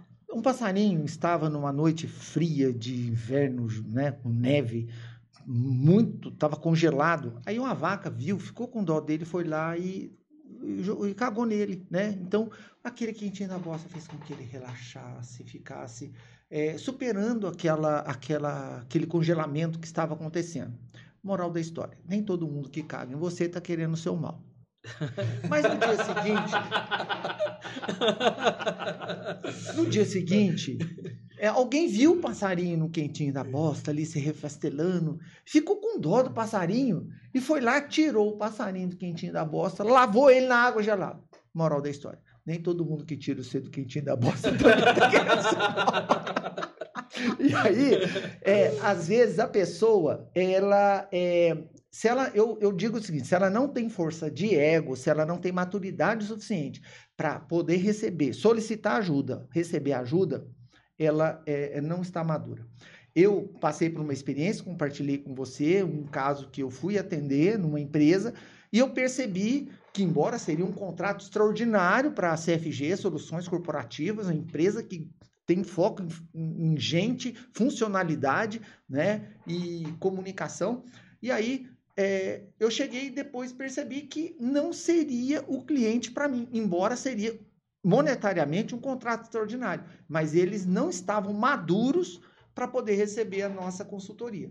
Por quê? Lá na frente vai lutar comigo porque eu tirei ele do quentinho da bosta e vai querer voltar pro quentinho da bosta e, e, e aí assim a bosta não vai estar mais tão quentinha, vai estar fedidinha e então essa situação é muito recorrente. A gente precisa ter observação. Em que momento, qual a maturidade da pessoa até para só pede ajuda quem tem maturidade para pedir ajuda. Né? E pensando nisso, eu ouvindo você, Gerson, eu tenho uma frase que eu uso muito com as empresas. Lugar de trabalho é lugar de gente grande. É. comportamento infantilizado não funciona. Então, quando você me conta isso, eu imediatamente já veio para mim triângulo dramático. Né? Esse gestor não está bem posicionado no lugar que ele, que ele se encontra. né? Porque, e o trabalho do consultor é um trabalho árduo. Eu já fiz consultoria algumas vezes, porque a gente é contratado para mexer no que ninguém quer mexer. É, e tem esse É? respeito também da ordem, né? Você tá chegando por último ali, né? É, Hum, Cuidado. É, eu achei que é, é, a- quando a gente abordou aí os três princípios, é, eu vivi o que a gente vive no trabalho. É, porque tem muito essa questão da pertença, a questão da ordem e do equilíbrio. Puxa vida, achei incrível. quando a gente traz é, esse, quando eu comecei a navegar, eu fui fazer um curso de gestão da complexidade lá em São Paulo. E é um, assim, transformou minha vida com relação à abordagem dentro do ambiente corporativo. Eles estão usando, né, aí fora do nosso país, já tem algumas, algumas escolas que estão aplicando um pouquinho desse método dentro das empresas. De que forma? Né? no ambiente cultural, promovendo mudança de cultura, promovendo um desenvolvimento adequado de toda a organização. E eu tive a oportunidade de, de, de, conhecer alguns cases do pessoal que trabalha ali no agronegócio, e o meu professor, que é o meu professor de constelação familiar, ele participou, ele é, aqui no nosso país, eu acho que ele é o único consultor de constelação empresarial inteligência sistêmica, que é o que ele fala hoje. Hoje a gente já não fala mais em constelação familiar, já tem um tempo. Ah, é? A gente fala em inteligência sistêmica, né? Entendi. É, é outro olhar, né? E eu estou fazendo nesse momento um curso de negociação neurosistêmica para aprender com ele como faz isso funcionar dentro das empresas, porque nós tocamos essas nuances o tempo todo. O consultor ele é contratado para mexer no que aquele proprietário sabe que tem o executivo, o CEO, ele sabe que tem aquele problema. Ele não sabe o que fazer com aquilo, e aí ele traz a gente de fora para consertar aquilo lá, como se a gente fosse o pai salvador de tudo que está acontecendo. Agora eu pergunto: se ele é o fundador, vamos supor, vamos, vamos imaginar que você está trabalhando numa empresa familiar, vamos, tô uhum. é, fazendo uma hipótese aqui, né, criando um cenário. Lá em São Paulo, longe daqui. Né? Lá em São Paulo, não sei se, se, ainda temos empresas familiares. Se for uma empresa de médio porte, pequeno porte, né? Empresas... né? Então, vamos lá. Estou trabalhando numa empresa familiar. Provavelmente, o fundador está ali ainda. E o negócio que está dentro do olhar do fundador não está da geração seguinte. Quem chega depois não está com o mesmo olhar dele que fundou a empresa. Por que, que não? Outra geração, outro. Chegou, já estava um monte de coisa pronta. É. Só que ele tem uma visão do negócio que quem chega depois não tem. Não tem. Não adianta que não tem. E ele quer promover mudança ali. E aí ele vai e contrata a gente para fazer consultoria. Por quê? Quem que não, ele, ele, sabe o, ele sabe o problema. Eu ainda não peguei um serviço de consultoria depois que eu fiz esse curso de gestão da complexidade, em que o executivo, o CEO que me contratou, não soubesse o problema que ele tinha. Ele só não sabia como resolver. E aí ele põe a gente lá na saia justa lá no meio do tático, porque ele não coloca a gente para trabalhar no estratégico. Dificilmente nós conseguimos espaço no estratégico. Ele coloca a gente para trabalhar no tático, porque daí está sob controle dele. Hum... Não sei se faz sentido isso para vocês. Totalmente. Tá? Eu não trabalho mais no tático. Eu tenho falado isso. Eu não, não, eu não tô aceitando mais contrato para trabalhar no tático, porque eu já aprendi que é um tiro no meu pé. É, eu vou comer, eu trabalho no tático, sim, mentira. Vou falar direitinho. Trabalho no tático, sim, mas eu começo lá junto com ele primeiro. Primeiro eu faço ali um, um mês ali de consultoria junto com o diretor para eu alinhar direitinho causa, efeito, diagnóstico, direção do que vai acontecer a partir dele, não a partir do meu conhecimento. Aí eu pego o que ele tem lá, então é isso, então beleza. Então quer abrir? A decisão é só dele. Mas aí, Marisa, deixa eu entender só uma coisa aqui. É porque, assim, é... É, nós abrimos aqui a prosa falando da semântica. Uhum. E a semântica vem do significado, ou seja, todo mundo pode olhar para uma parede e enxergar cores diferentes. Uhum. É, e tá tudo bem, certo? Não é uhum. porque eu estou enxergando cinza mais para mim isso daqui é cinza claro, para você pode ser escuro e tá tudo bem, é uma questão de significado. Então, assim, não existe uma, uma, uma coisa que seja absoluta. Não, nosso é, cérebro é todo né? significado, né? Tanto que, por exemplo, é, eu gosto muito de dizer para as pessoas, e isso daí é o meu mantra, se é certo ou se é errado, a gente é o meu mantra. Uhum. É, é eu brinco que eu não quero é, menos carga, eu quero perna mais forte para aguentar aquela carga. Sim. É, eu não quero. Minha mãe dizia, né? E até pouco tempo atrás a Maiara me dizia: Renato, não pega tão pesado com você quando acontece alguma coisa. É, porque minha mãe e minha avó também me dizia isso. E eu falo: não, se eu não pegar pesado comigo, eu sei que eu aguento, eu tenho que pegar pesado comigo e tá tudo bem. É, então, assim, existem várias, várias interpretações. Então, por exemplo, é, se essa pessoa que me contrata para fazer um trabalho, é, ela sabe que ela, ela me contrata e fala assim, não, porque tem que fazer isso assim, assim, assado. É porque esse é o problema. e eu falo, não, legal, é isso que você quer que eu faça, então é assim que eu vou fazer. É, mas eu sei que o jeito dela não tá certo. Eu, eu, ao invés de circular assim, eu preciso circular assim. Como conduzir essa conversa? Como é que como, como faz esse trabalho? Então, veja, primeira coisa, se você não concorda, como é que você vai prestar o serviço? Exatamente, essa, essa é a Né? questão. Então, não é possível prestar um serviço, vamos supor, o Fábio vem, me chama para fazer essa garrafa para ele. Só que eu viro e falo, Fábio, eu olho, ele fala, Marisa, essa garrafa começa a construir aqui, passa por essa. Para construir essa garrafa, você vem, entra com os insumos aqui, você passa por essa máquina, passa por aquela outra, e aí sai a garrafa pronta aqui. Aí eu olho o processo produtivo dele e falo, Fábio, qual que é a capacidade da sua empresa? De produção da sua empresa? Ele fala assim para mim, 50%. Ele vai falar que é 50%? Se ele tem uma fábrica funcionando lá há 30 anos, quanto que ele vai falar para mim? 100%. Ele vai falar que é 100%. Mas aí eu olho e falo assim: hum, isso aqui não fabrica 100%. Como é que eu sei que não fabrica 100%? Porque, como a gente trabalha como consultoria, a gente tem um, esse olhar expandido, certo? Certo. Aí eu olho para ele, se eu virar para ele e falar assim: Fábio, mas seu processo produtivo está errado, o que, que ele vai falar para mim? Imagina, que isso. Você tem fábrica de água, fábrica de De garrafa. Já Eu vou contar um negócio para você. Internamente ele vai falar assim: o que, que esse cara tá pensando que ele é? chegou agora. Olha a ordem. Entendeu? Uhum. Aí como é que a gente faz para mostrar para esse cara? O que, que pega no bolso de qualquer empresário? O que, que pega em qualquer empresário? É o bolso. É. Então eu quero, eu preciso achar dentro aqui disso aqui onde está pegando no bolso dele. Então eu vou sempre começo pelo gargalo. Sempre pelo gargalo. Pegou essa, Fábio? Sim. Então, onde é. Ah, ele me contratou para resolver o problema da fabricação dessa aqui. Tá? Aí eu olho e falo assim: tá, como é que você faz isso? Aqui, aqui, aqui. Aí eu vou junto com ele lá e vamos mapear essa estrutura aqui. Vamos lá. Porque, gente, não tem empresário que não queira um bom resultado. É. Não é o verdade? que- é o que para isso que eles nos contratam. O, dentro, quando a gente é chamado para atuar junto num processo como esse, e, e- e esse pré-encontro, esse, esse processo de consultoria que ela faz durante os meses ali, o primeiro mês, o que a gente aplica no programa de coach justamente para fazer essa calibração. Uhum. E um dos elementos que a gente usa, eh, nós temos dois grandes elementos de impulsionamento: atração ou, re- ou repulsa, né? Qual dos dois você acha que é mais forte? Repulsa. A repulsa. Você tem. A, a- a- a- tanto que quando você fala que eu quero perder peso, a pessoa engorda. Porque o cérebro não quer perder nada.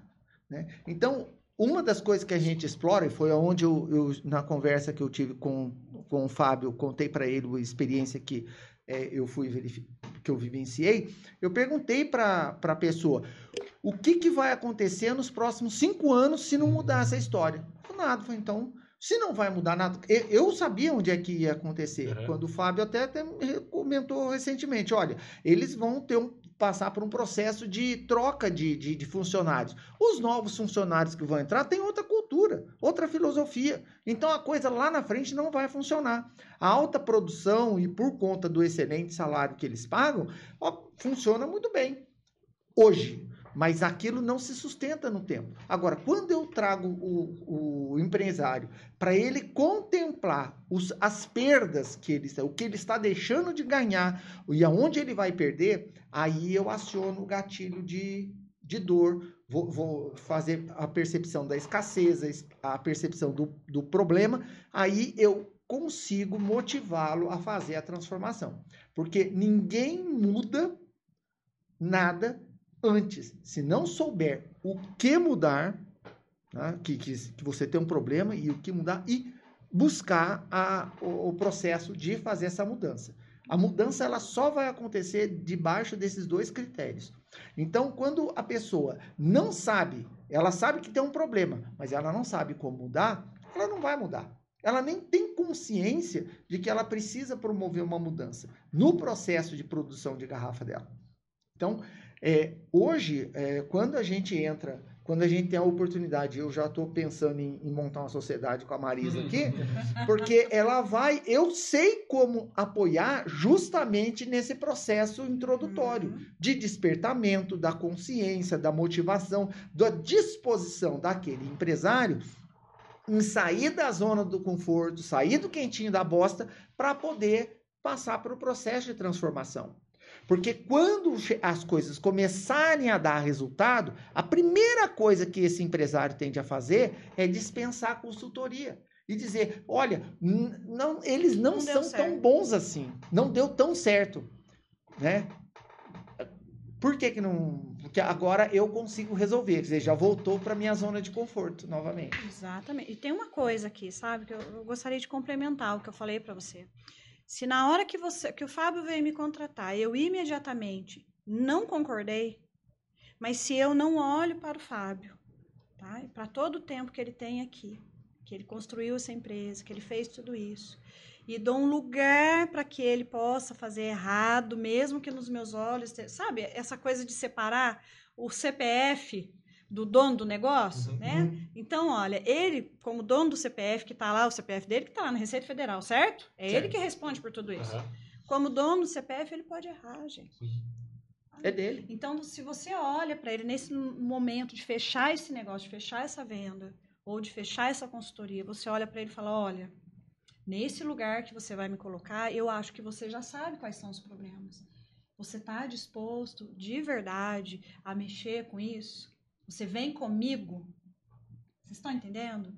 Porque eu vou mexer. Tem uma inclusão, né, da situação. Eu tô, eu tô dando um lugar para ele ser do jeito que ele é. Perfeito. Porque a grande maioria das vezes esse, esse empresário com, contrata gente. Eu escutava, eu já escutei muitas coisas. E uma coisa que mais eu carrego comigo é assim: o sino que eu toco aqui não ecoa lá. Então, eu tô te contratando aqui, Marisa, para você fazer isso tudo funcionar do jeito que eu quero. Sim. Não é do jeito que tem que ser, do jeito que ele acha que é. Mas aí eu chego de fora e falo, nossa, mas esse jeito também não pode ser melhor. Não é assim que a gente faz? Porque a gente tem um olhar ampliado. Nós estamos fora, não temos compromisso, não somos CLT, uhum. não temos, né? Isso, isso, isso nos, nos municia e nos dá uma vantagem muito grande de ter esse olhar.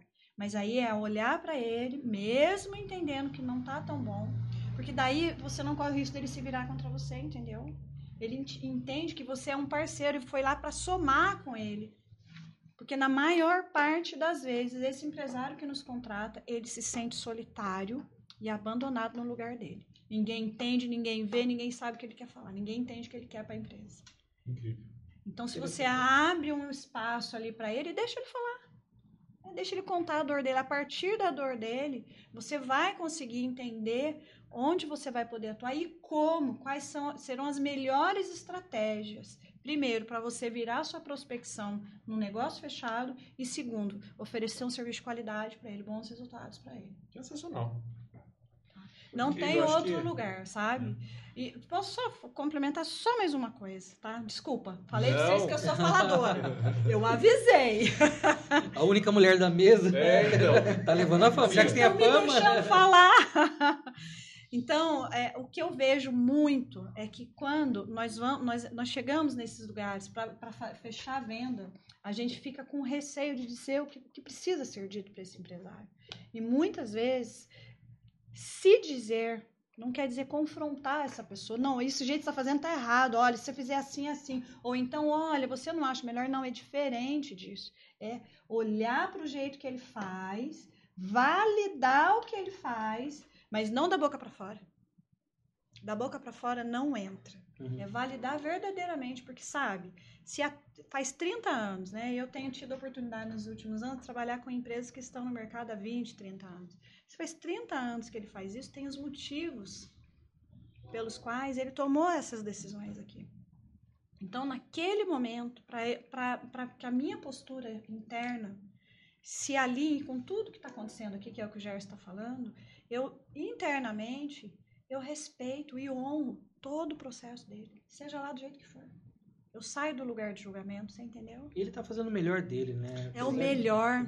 Isso eu que eu não tava lá. Com os conhecimentos que ele tem, que se ele tivesse os é. conhecimentos é. que nós temos, ele faria diferente. Vocês concordam que é um espelho? 93% da nossa comunicação não é falada, gente. Não é verbal. Sim, sim, sim. 93% da nossa comunicação não é verbal. É a linguagem não verbal, né? Ali, ó. Manual de persuasão do, da técnica do FBI. Vou começar a ler. É, é a, ele fala muito disso. É a linguagem não verbal. O corpo fala. Fala. Até quando você fica quieto, né? Você escolheu. fala o tempo quieto, todo. né? Então, Exatamente. O silêncio diz muito mais às vezes do que as palavras. Então, olhar para isso, né? Com que postura, que jeito você recebe a contrariedade. Sim. Você tem um ótimo projeto. Eu sei que é um ótimo projeto, mas como é que eu levo isso para o Fábio de forma que ele que não seja invasivo para ele e que ele feche comigo? Olha que, que interessante, né? É, tem uma história que conta uma fábrica de sapatos. É, tinha. Eles, tavam, eles fa- fabricavam sapatos Uhum. e começou a se chegar caixa vazia nas revendas. E os proprietários falaram assim: Poxa vida, coisa errada, vamos descobrir o que, que é. E descobriram que o braço mecânico lá que puxava as caixas, ele estava indo de forma equivocada e acabou, é, acabava que passava a caixa vazia. É, aí eles montaram todo um projeto, uma, uma- chamaram uma consultoria externa para montar uma máquina super eficaz para que não passasse as caixas e tudo mais. E montaram lá, gastaram uma, uma pequena fortuna para montar um novo processamento de caixa para que não deixasse passar caixas vazias. É, E tá, e passou e resolveu. A consultoria foi lá e resolveu o problema. Aí depois de um bom tempo, eles andando, o proprietário andando dentro da fábrica, apresentando para outros investidores, para outros investidores e tudo mais, é, viu um ventilador gigante assim na, na esteira e um monte de caixa de sapato jogada pro chão. Chamou o líder e falou assim: Meu, que merda é essa aqui? Vim mostrar para investidor. Olha que vocês me matam de vergonha. A sujeira que tá ali de caixa, esse ventilador, nada a ver. que Estraga o layout da fábrica. Pô, você pisou na bola, né? Ele falou assim: Ô, ô, ô, chefe, na verdade, o que acontece? É, a caixa, as- a- o sapato, você falou para mim: ó, se passar a caixa vazia, você perde o emprego. Aí você consul- contratou um monte de gente de fora aqui que não sabia de processo, não sabia nada que acontecia aqui. Os caras foram, apertaram 10 parafusos, você foi lá, pagou uma, uma fortuna pros caras e não resolvia. Eu tinha que separar, sacudir as caixas na mão. Aí o que, que eu fiz? Eu peguei um ventilador velho que tinha lá e coloquei aqui na esteira. Toda a caixa de sapato vazia, ele tirava da esteira, resolveu o problema, ué. Sensacional. tem chegado caixa vazia pros clientes? Não. Então, resolvi o problema. Então, assim, é, eu tenho uma frase que eu gosto muito de falar que diz que de dentro da garrafa você não consegue olhar o rótulo. Então Marisa você tem precisa. uma da, da ilha. Como é que é mesmo? Dentro da ilha você não vê a ilha. É, então, você não consegue olhar para. Dentro da ilha eu não vejo a ilha. Enxergar. Você precisa ter um, um diretor, às vezes, de olhar de Uhum. de para sua dentro vida. da garrafa, Porém, de dentro da viu? garrafa você não vê o rótulo. Ah, É, porém, é, muitas vezes a solução é, de quem olha externamente não é aquela eficaz. Então, assim, é, existe um, um- um- cuidado, principalmente nessa parte de consultoria, que é, na- navegamos por, mar, por, por mares é, desconhecidos, né? Daí você vai e fala assim pro, pro proprietário, não, mas espera aí, tem que esse negócio tem que estar aqui. E quando tira a, a, a xícara do lugar, olha, tem um buraco. Ele fala assim, tá vendo? Essa xícara tem que estar aqui, porque tem um buraco aqui. Tinha uma Então, assim, razão, né? Um É, porquê. tem um raz- uma razão de ser da forma que é. E é um super desafio para vocês que eu sei que são consultores aí, para gente que trabalha com isso, né? É, é um desafio danado. E que bom poder transmitir todo esse conhecimento e, e entender um pouquinho de uma, de uma forma diferente, é, uma forma neurosemântica e uma forma é, que eu, como disse, eu pouco ouvi, muito ouvi falar, mas pouco estudei, que é a constelação familiar e hoje até ressignificou constelação, né? Porque a gente fala constelação, a gente já olha pro céu. Não. É, mas é um outro tipo de abordagem. É. Eu vos agradeço por é, disporem um pouco do tempo de vocês e virem aqui contribuir tanto pra gente. Eu, eu, na verdade, eu agradeço, o, é, Náudia, porque o, eu estabeleci como um propósito de vida de apoiar pessoas e ajudar as pessoas a realizarem muito mais do que elas estão realizando. Então, toda vez que eu recebo um convite como esse, eu, eu sou muito grato, porque é uma forma de você é, está abrindo oportunidade para que eu possa cumprir parte do meu chamado, parte do meu propósito, parte da minha realização. Então, eu fico muito à disposição, me coloco à disposição também, né, caso você que está nos assistindo aí tiver alguma dúvida, é, não fizemos algum, ou não fiz algum esclarecimento, ou deixei alguma, alguma impressão é, distorcida para você, que fique à vontade, o Renato tem aqui os nossos contatos. A gente deixa aqui na descrição do vídeo. Pode. Aqui na descrição do vídeo, vai deixar, vou deixar então, o arroba de todo mundo. Na, na descrição do vídeo, você entra em contato, pode, tem liberdade porque eu entendo que existe um propósito para estar aqui, né? Então eu agradeço muito você, né? Parabenizo você pelo esforço e dedicação que vocês têm feito, pelos os, os episódios anteriores que são muito enriquecedores, tem gente trazendo grandes contribuições, né? E, e, e eu fico à disposição para caso seja necessário voltar, se se você colaborar, puder pedir, chama de novo. Gostei. Te... Deixa o like. Né? Eu, eu, te dou um bombom depois. de incentivo. Obrigado, Marisa. Ai, muito obrigada, Renato, pela oportunidade de estar aqui, de poder contribuir, de receber, né, todo, tudo isso que vocês trouxeram para nós e poder levar um pouquinho para as pessoas desse trabalho sensacional que é estar com o outro, cuidar do outro. E eu gostaria de falar uma coisa, deixar uma frase, posso? Claro, deve. É, é uma das coisas que eu venho aprendendo nesses últimos anos, trabalhando com as pessoas, é que, lógico, o essencial é simples. Essa aí vai ser sempre o meu carro-chefe, porque eu, eu, vivo um tempo de. Eu vejo que nós vivemos um tempo de muita complexidade. Né? Então, se a gente entrar também numa dinâmica interna de, de deixar as coisas mais complexas, isso vai potencializar esse momento. Né? Então, o essencial é simples, mas tem algo que nós, enquanto seres humanos, enquanto pessoas, enquanto seres de alguma família, enquanto filhos, enquanto pais, não podemos perder de vista. É o olhar para o outro como ele é. Eu acho que nós vivemos numa sociedade e somos seres relacionais. Uhum. Então, nós precisamos cuidar das nossas relações, não confrontar as nossas relações. Né? Então, se eu pudesse dizer algo aqui, é agradecer fortemente pela oportunidade de poder ensinar um pouquinho. Esse é o meu trabalho, eu gosto de ensinar, eu amo. É meu propósito de vida, assim como o Gerson disse. E agora mais do que nunca, né, não só pela minha empresa, mas pelo trabalho que eu realizo com a abordagem sistêmica, com a inteligência sistêmica, com a constelação familiar. Né? Mas eu sigo aqui à disposição. Muito obrigada pela oportunidade, muito obrigada. Uma alegria conhecer vocês, conhecer esse trabalho que vocês fazem sensacional. Eu acho que plataformas de podcast, eu não sou muito é, digital, preciso uhum. dizer isso. Eu sou pouco digital, o Gerson sabe disso, ele está rindo. Mas eu, eu acho sensacional, né? Levar informação, levar conhecimento para as pessoas é algo que não tem preço. Conhecimento tira, nos tira da inércia. O conhecimento libera a gente, né? Nós precisamos disso. Muito obrigada, viu? Imagina, eu que obrigada, agradeço. Gerson. Agradeço é, imensamente também ao meu co-host, amigo e mentor, Fábio Cardoso. Fábio, obrigado mais Vamos uma junto. vez, cara. Parabéns pra você. É...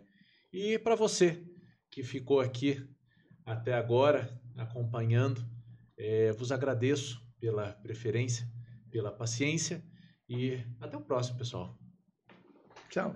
Até mais.